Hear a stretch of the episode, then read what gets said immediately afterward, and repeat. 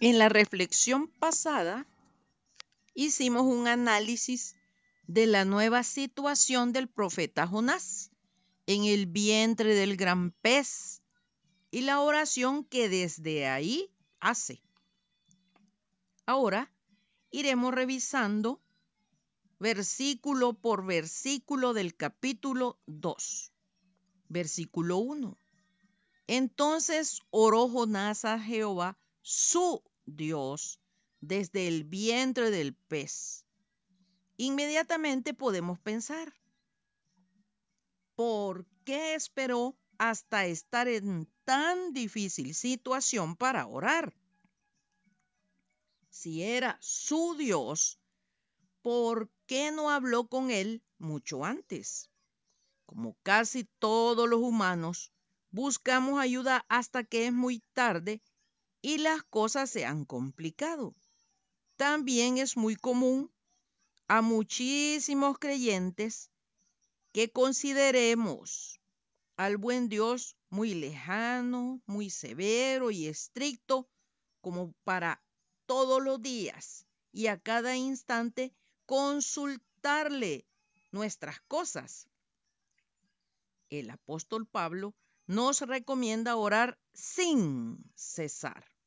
Primera Tesalonicenses 5:17.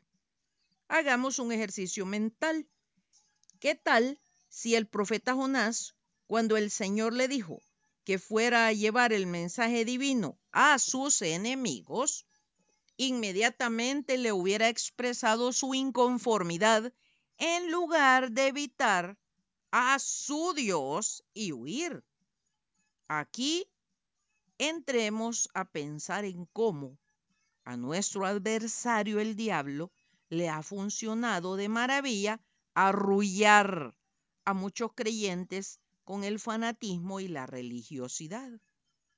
Porque se dirían muchos, cuando vaya a la iglesia le hablaré a Dios.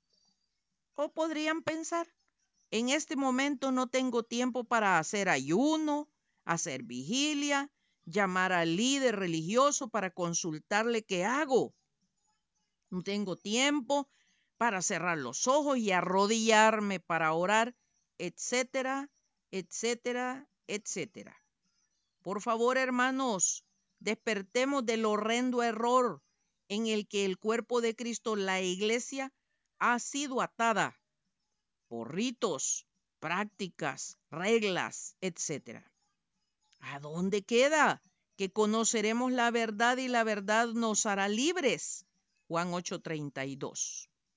Muchísimos líderes religiosos son títeres de Satanás, los cuales experimentan gran satisfacción en ellos, a su vez, en manipular a sus congregaciones. Nuestro Señor ya se lo había advertido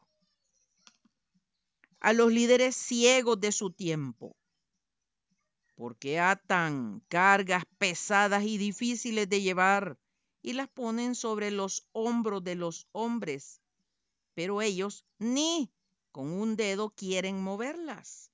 Antes hacen todas sus obras para ser vistos por los hombres. Mateo 23, 4 y 5. Los que dirigen a las ovejas del Señor Jesucristo son humanos. ¿Qué implica esto? Implica que como pecadores trasladan a su, entre comillas, servicio al Señor sus traumas, frustraciones, mal carácter, malas costumbres, orgullo, prepotencia, etc. Precisamente a esto se debe que se abuse y viole a las ovejas del Señor Jesucristo. No podemos tapar el sol con un dedo. ¿Cuántos se han aprovechado de su posición para hacer todo lo contrario a las buenas costumbres? Y ya no digamos al Evangelio eterno. Muy deplorable que muchos al enseñar o predicar lo que les brota de su carne exaltada, como pretexto, que es la palabra de Dios, obligan a sus congregaciones a decir amén, dar un gloria a Dios y se molestan porque no les nace a las ovejas del Señor apoyar su palabrerío con un amén.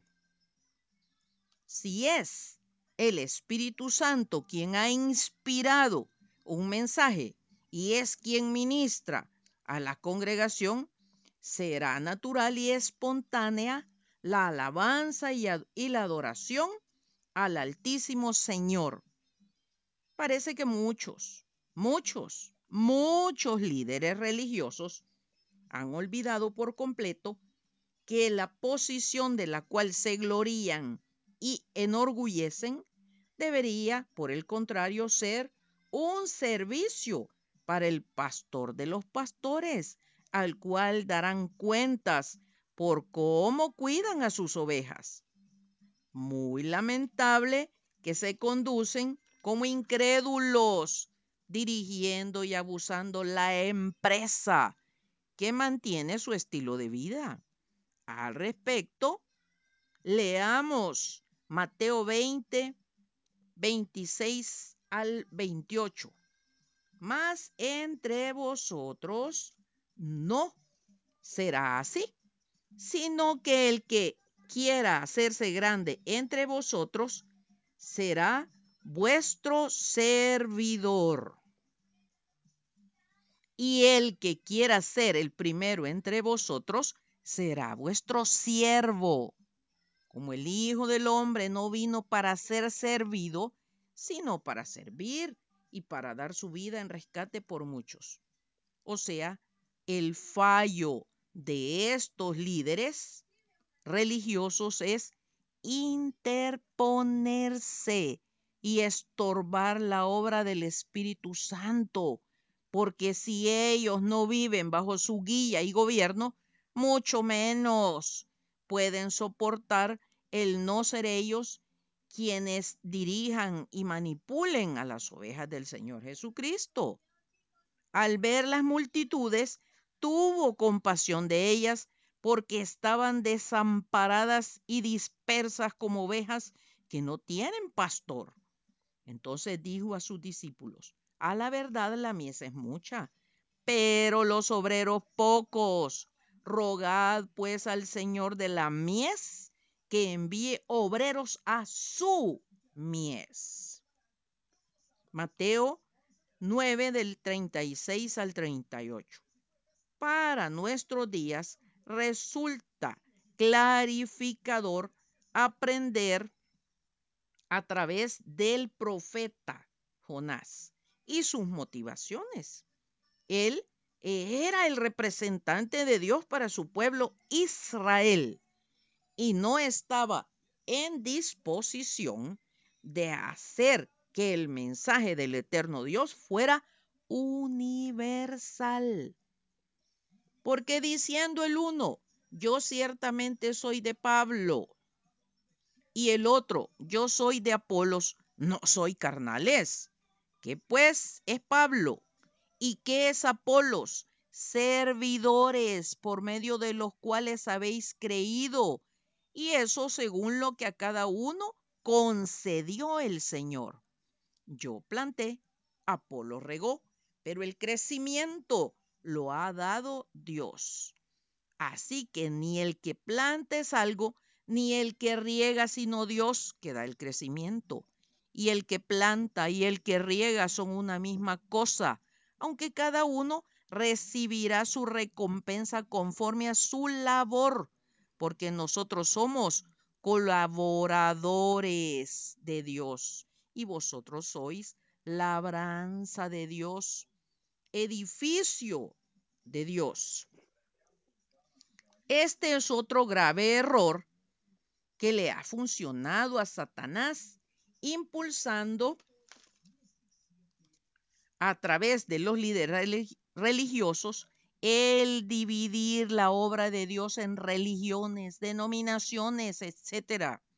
Además, considerar que la propia es la única, la verdadera, y así constituirnos en seguidores de hombres falibles.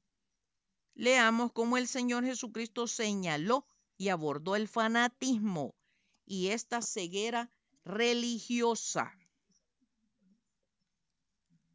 Juan le respondió diciendo, Maestro, hemos visto a uno que en tu nombre echa fuera demonios, pero él no nos sigue y se lo prohibimos porque no nos seguía. Pero Jesús dijo, no se lo prohibáis, porque ninguno hay que haga milagro en mi nombre que luego pueda decir mal de mí. Porque el que no es contra nosotros, por nosotros es. Y cualquiera que os diere un vaso de agua en mi nombre, porque sois de Cristo, de cierto digo que no perderá su recompensa. Cualquiera que haga tropezar a uno de estos pequeñitos que creen en mí, mejor le fuera si se le atase una piedra de molino al cuello y se le arrojase en el mar.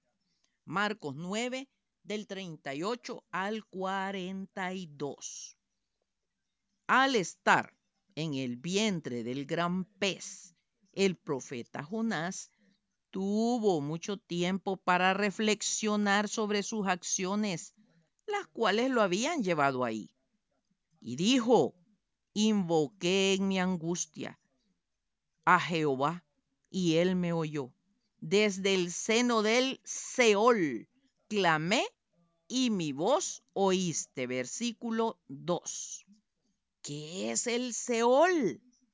Esta palabra aparece con frecuencia en los Salmos y en Job para referirse al lugar al que van a parar todos los muertos, o sea, su físico.